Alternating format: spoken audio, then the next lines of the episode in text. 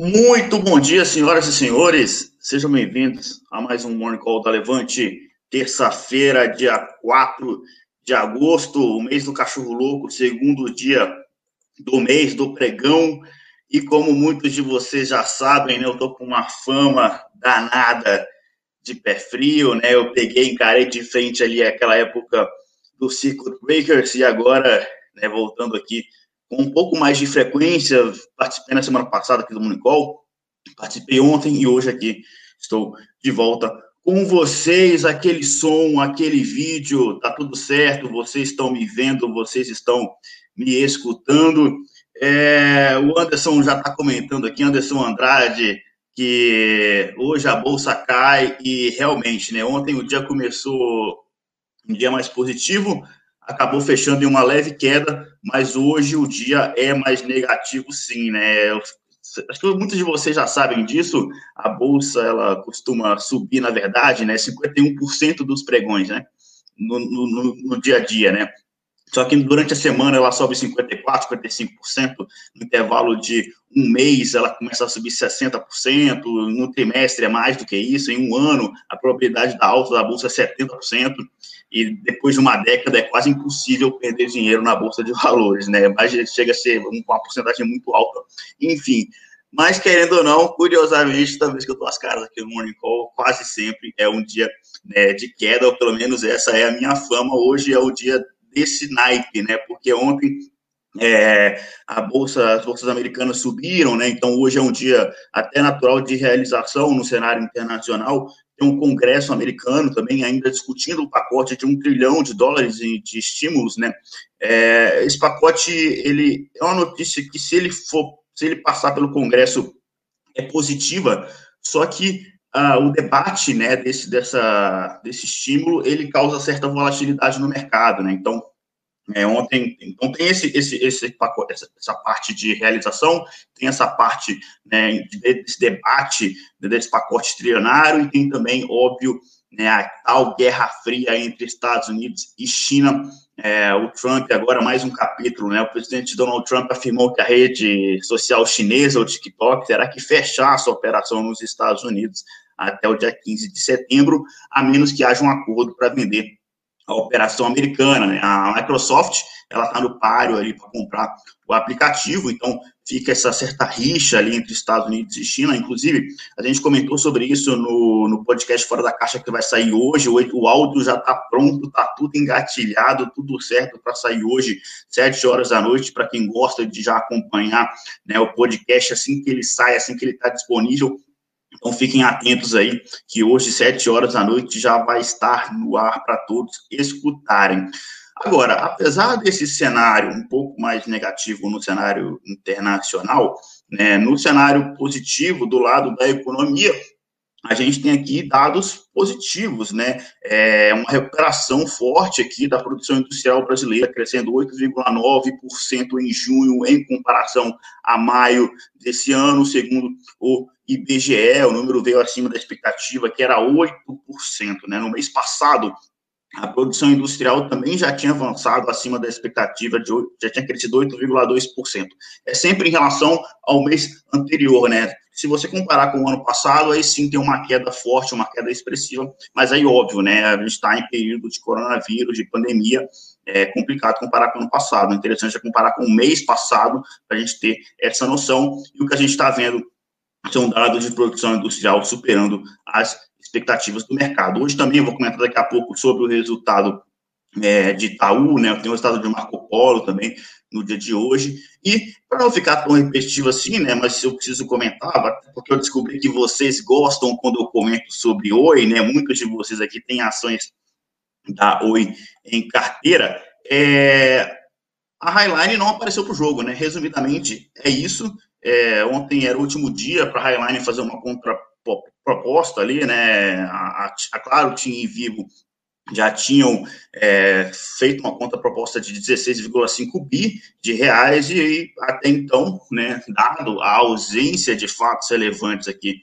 no site da Oi, né, a Highline realmente não fez essa contraproposta. Então, com isso, a, a Oi vai decidir, né, até a Assembleia Geral de seus credores no Rio de Janeiro, deve acontecer em meados agora de agosto, ela vai decidir com qual, com quem que ela vai negociar, né? Então, ontem as ações da Oi caíram muito forte, né? Caíram 11%, a Oi BR3, as ações ordinárias da Oi, que são as ações que têm mais volume, né? O pessoal fica falando aí da Oi, Oi BR4, mas interessante olhar a Oi BR3, que tem muito mais volume do que o Oi BR4.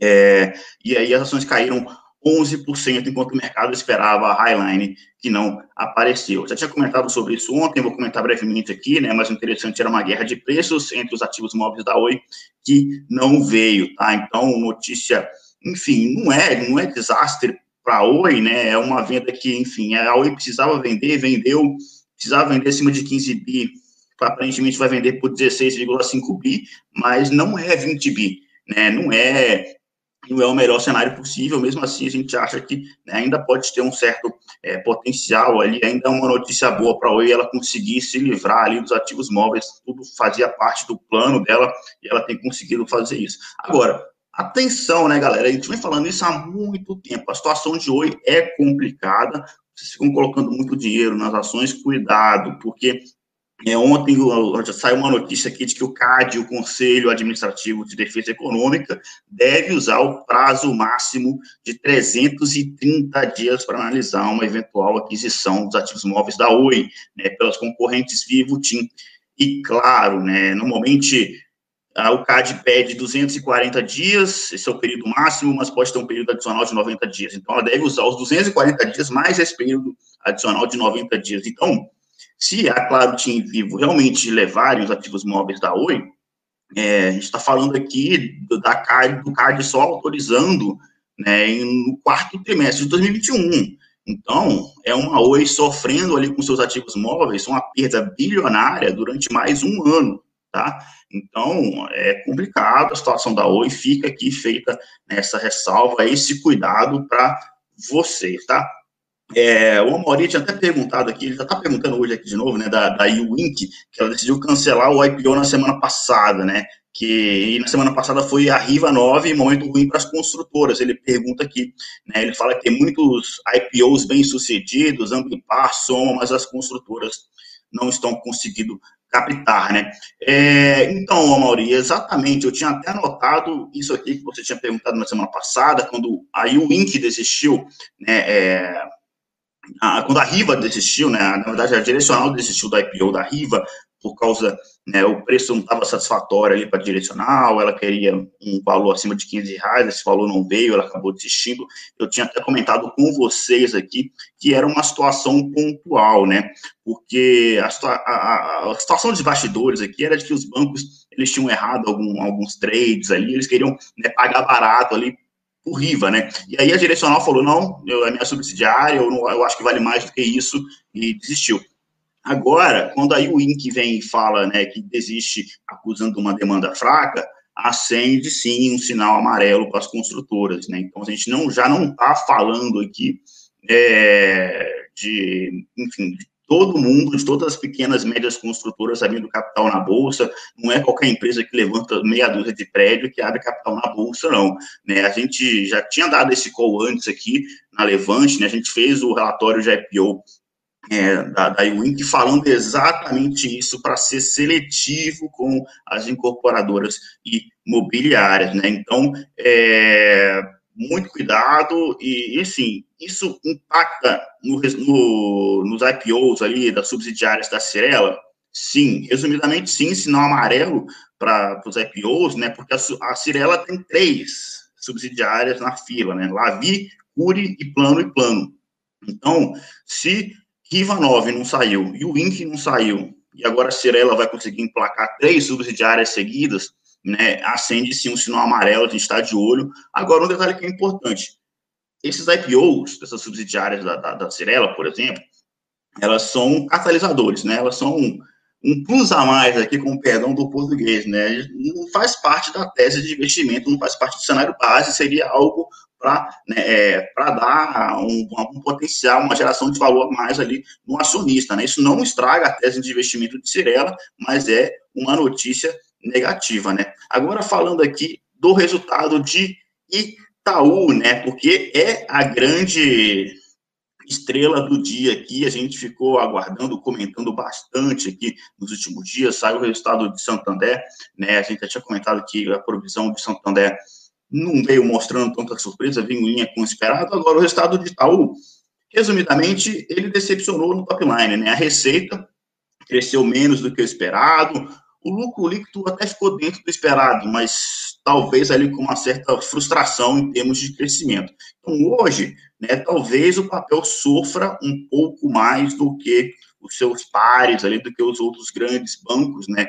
É, Banco do Brasil que ontem anunciou, não, não anunciou, na verdade é uma notícia ali que circula, né, de que é, o, o, ministro Paulo Guedes e o, e o, presidente Jair Bolsonaro já teria né, aceitado ali o nome de Brandão como novo presidente do banco, e aí ontem o Banco do Brasil soltou ali uma nota falando que né, internamente eles não sabem de nada, que é o presidente quem nomeia, né? Mas é, ontem as ações do Banco do Brasil, enfim, foram uma das melhores performances ali dentro do setor de bancos. Então hoje Itaú deve sofrer um pouco mais, né? Apesar disso, não foi um resultado que, que, enfim, é ruim, que é uma tragédia, não, mas o mercado esperava, sim, um pouco mais de Itaú, né? A gente gosta de, do banco ainda, né? Uma mistura interessante ali de bancão com XP, algo que né, a Itaú pega muito bem esses dois lados, é, veio em linha, né? Agora, interessante é, o destaque positivo aqui que a gente solta aqui no nosso e eu com isso, né, de hoje, é que a provisão para devedores duvidosos, né, a famosa PDD em relação ao trimestre anterior, ela veio menor, né, ela veio 30% menor, veio uma, uma, uma, uma provisão de 7,56 bilhões de reais, né, então, um número 30% menor do que em relação ao primeiro trimestre, dando sinal ali de que né, o pior talvez já tenha ficado para trás mesmo em relação aos grandes bancos. Do lado negativo do resultado do Itaú, a gente teve uma queda nas receitas, né, de 10,5%, é, ficou em 9,9 bilhões de reais, né, afetado ali pelo desempenho mais fraco do braço de, adquirência, que são as famosas maquininhas, né, caso da Itaú é a rede, a gente já tinha comentado aqui sobre o resultado de Cielo, que, enfim, decepcionou mais uma vez, né? Resultado de semana passada da Cielo, e agora a rede, que é a maquininha aqui da Itaú, sofrendo também, impactando na receita de serviços do banco. Além disso, é, teve também queda na receita de conta corrente, na administração de recursos, e é isso que a gente já vem comentando aqui há muito tempo, né? A tendência, a grande tendência mesmo dos grandes bancos é sofrer com essas receitas de serviços, né? E aí, resumidamente, olhando para frente, quais são os principais riscos aqui dos bancos, né? Um, aumento da concorrência, essa história de que é, bancos digitais veio para ficar, eu particularmente concordo com isso, né? É, uma visão minha pessoal é o seguinte, é, essa, essa, crise ela vai servir para testar os grandes, os bancos digitais, né? Quem sobreviver agora vai ser os grandes bancos que vão sobreviver daqui para frente. Eu não acho que o Banco Inter vai quebrar, eu não acho que o Nubank vai quebrar, eu acho que esses bancos vieram realmente para ficar. E o BTG também está nessa veia mais digital, também está crescendo bastante, apesar de que o BTG pega bastante aqui o lado de mercado de capitais, né? Então, é meio que uma espécie de hidra, né? Você mata um banco digital, mas nascem sete outros novos bancos, né? Então, é, a digitalização é algo que veio para ficar mesmo. Você tem um novo sistema de pagamentos, né, que é o Pix. Então, enfim, que mesmo que não aconteça aquele pagamento pelo WhatsApp, né, aquele WhatsApp Pay, é, o Pix é um novo sistema que veio, que deve chegar para ficar, né, a gente está falando de TED aqui 24 horas por dia gratuitamente, então isso vai bater na receita dos bancos, e também tem um possível aumento de imposto, né, a ser discutido ali pelo Congresso Nacional. E, além disso, tem o que o Edu gosta de falar, que é o tal da é, a rotação de setores, né? Ele compara a bolsa com, enfim, como se fosse circos, como se fosse um circo, né? Tem aquela varetia que fica rodando prato, ele já deu esse exemplo aqui várias vezes para vocês. O Brasil simplesmente não tem liquidez para fazer todos os pratos, cada prato é um setor, né? Rodarem juntos ao mesmo tempo. Então, hoje, isso é o fluxo, né? O fluxo ele está fora do setor bancário, né? A grande maioria aqui dos fundos, a gente tem conversado com eles aqui no fora da caixa, estão né, underweight em bancos, né? Ou seja, com uma exposição menor em bancos proporcionalmente do que o Ibovespa tem. É, então, está todo mundo um pouco mais para trás nos grandes bancos aqui. Muitos ainda têm bancos na carteira, mas fica aí essa ressalva. Eu, pessoalmente, acho né, que é, o setor de, de, bancos vão sofrer um pouco mais é, nesse ano como um todo. Ficaram muito para trás, estão muito para trás, tem um potencial de alta ali, mas eu acho que é, os bancos vão sofrer um pouco mais sim, tá? Falando aqui o Alex Martiniano, bom dia. É, quando nos, nos demonstrativos do balanço nas empresas, Deixa eu entender a sua pergunta aqui, né? Um P3P, ah, sim, ele está perguntando no setor de varejo aqui, né? Que no setor de varejo vem para um P e 3P. Então, o Alex Martiniano, isso aí né, ele está falando de venda direta ou venda para outras empresas, tá? A venda de varejo tem esses dois, esses dois métodos. Você pode vender direto para o consumidor, pode vender no atacado, tá? Essa é a diferença de 1P para 3P quando vem lá no balanço, tá? Então dá uma olhadinha aí com calma, porque essa, é a grande diferença. Ricardo Ângelo pergunta se a Levante está analisando o IPO da Quero Quero. Outra coisa que eu tinha comentado aqui, eu tinha anotado aqui para comentar no Morning Call de hoje, né? porque ontem o Adilson Lima Gonçalves tinha perguntado também sobre o IPO da Quero Quero, então vem aqui retificar a informação, né? A gente tinha falado que a gente estava analisando o IPO da Quero Quero, e na verdade estava mesmo, né? A gente está quase tudo pronto aqui de cenário base, de catalisador, de vantagem competitiva, né? Mas a gente está dando mais foco agora, cara, a gente está vendo mais foco nos resultados do, do segundo trimestre, tá? Então a gente está focando em analisar o máximo de empresa possível, a gente está vendo que os IPOs estão com uma demanda um pouco mais fraca, né? Então, é, então a gente está, enfim, o IPO da Quero Quero a gente já adiantou, mas por enquanto ainda não tem previsão de sair, tá? Tá, no, tá na gaveta aqui, tá no, no na, tá um jeito para sair aqui, mas a gente ainda não tem data não, tá? Ibramati pergunta, grande Edu, é, na verdade hoje é Murilo, né? Mas ele agradece pelo livro com dedicatório e tudo, né? E aproveitando, comento sobre Itaúsa após a divulgação do Itaú. É, abraço, Ivanei, né? Então, Itaúsa é 90% Itaú, né? Vamos até ver aqui o estado de Itaúsa hoje.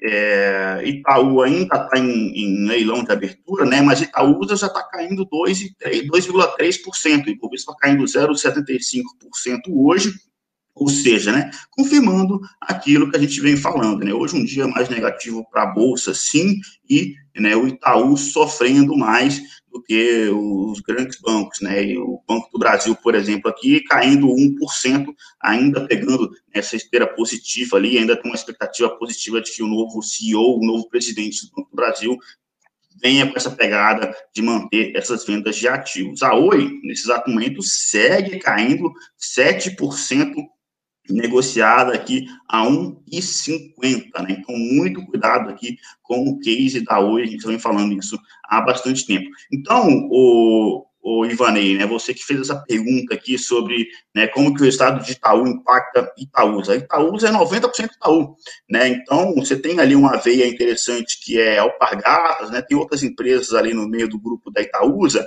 mas basicamente Itaúsa é Itaú, a gente gosta mais inclusive de Itaúsa do que de Itaú, porque tem um fenômeno interessante que é o tal do desconto, do desconto de holding, né, então, curiosamente, né, o que é uma holding? Né? Uma holding é uma outra empresa que ela possui participação em várias outras empresas. Então, se você faz a soma dessas partes, né, se você pegar todo, se você somar tudo aquilo que essa holding possui nas outras empresas, por incrível que pareça, o mercado ele dá um certo desconto né, em relação ao que essa holding deveria valer. E é exatamente isso que a gente está vendo em Itaúsa, sempre teve isso, Itaúsa né, é um Itaú com desconto. Né? A gente fala isso com, enfim, com tranquilidade, já que Itaúsa é 90%, mais de 90% Itaú.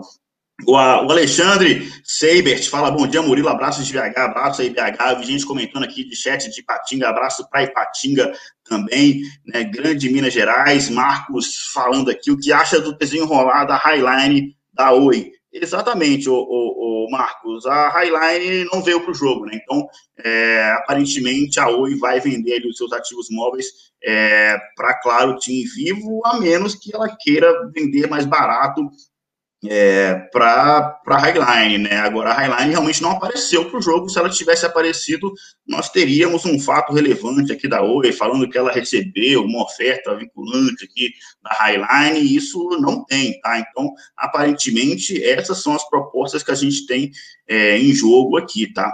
YouTube aqui, nesse exato momento, indicando, estava indicando uma queda de 3% e acabou de abrir, né? Em negociação, a Itaú, YouTube 4, 3,2% de queda, né? O resultado um pouco mais, é, enfim, decepcionante aqui, um pouco mais fraco do, do Itaú, não é o fim do mundo, voltando a comentar, né, a gente gosta de Itaú, mas o, o mercado esperava mais, né? Henrique Rosante, bom dia, Murilo. Em relação a Elbor, que irá fazer a junção, né, um grupamento de 5 para 1 das ações, qual a finalidade desse grupamento? Pode haver impacto no curto prazo?